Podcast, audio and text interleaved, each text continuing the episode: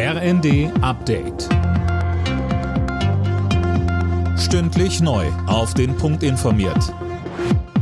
Ich bin Jana Klonikowski. Guten Abend. Die Ampel in Berlin gerät wegen der Haushaltskrise immer mehr unter Druck. Der Zeitplan für die Verabschiedung des Etats für das kommende Jahr verzögert sich jetzt nochmal. Christiane Hampe.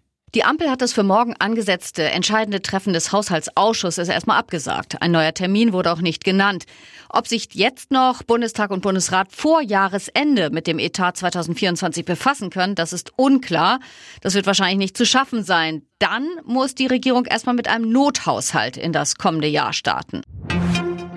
Die FDP muss sich einer Mitgliederbefragung zum Verbleib in der Ampel stellen. Parteiinterne Rebellen haben ausreichend Unterschriften dafür gesammelt. Sie fordern ein Ende des Regierungsbündnisses. Das Ergebnis ist allerdings nicht bindend. Die Warnstreikwelle hat heute vor allem in Berlin den öffentlichen Dienst lahmgelegt. Rund 10.000 Beschäftigte haben laut Verdi in der Hauptstadt die Arbeit niedergelegt. Lukas Auer. Auch in Hamburg und Bremen gab es Warnstreiks. Die Gewerkschaften hatten zum sogenannten Stadtstaaten-Streiktag aufgerufen.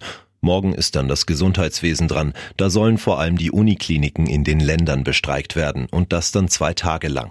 Anfang Dezember sollen die Tarifverhandlungen für den öffentlichen Dienst der Länder in die dritte Runde gehen. Der Onlinehandel lockt in diesen Tagen wieder mit massiven Rabatten. Schon vor dem Black Friday versprechen Händler zum Teil hohe Preisnachlässe.